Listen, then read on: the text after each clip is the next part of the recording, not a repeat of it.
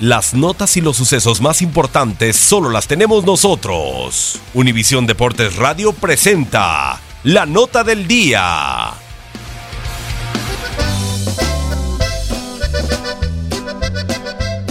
Los Tigres de la Universidad Autónoma de Nuevo León, el equipo sensación de los últimos años, vive una racha negativa en el inicio de la apertura 2018 tropezar el domingo pasado en Torreón y acumular tres caídas seguidas. Adversidad que los Tigres no pasaban desde hace año y medio en el arranque del clausura 2017. Lo iniciaría con el 1-0 que Cruz Azul le pegaría a Tigres en la jornada número 3 en el Estadio Azteca.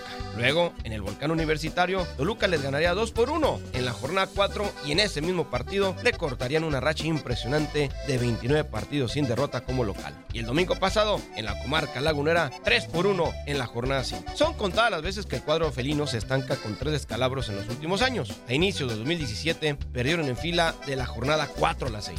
Contra Chiapas, en el Soque, 1 por 0. Ante Toluca, en el Estadio Universitario, también 1 por 0. Y para no variar, frente al Pachuca, en la Bella Irosa en la jornada 6, también 1 por 0. Tigres cortó esa racha con tres zarpazos sobre el Veracruz en el estadio Luis Pirata Puente en la séptima fecha de aquel campeonato. Curiosamente, los Tigres tienen la oportunidad de quebrar su mal momento también frente a los tiburones de Veracruz, pero esta vez en la cancha del Volcán Universitario, duelo que tendrá verificativo el próximo miércoles.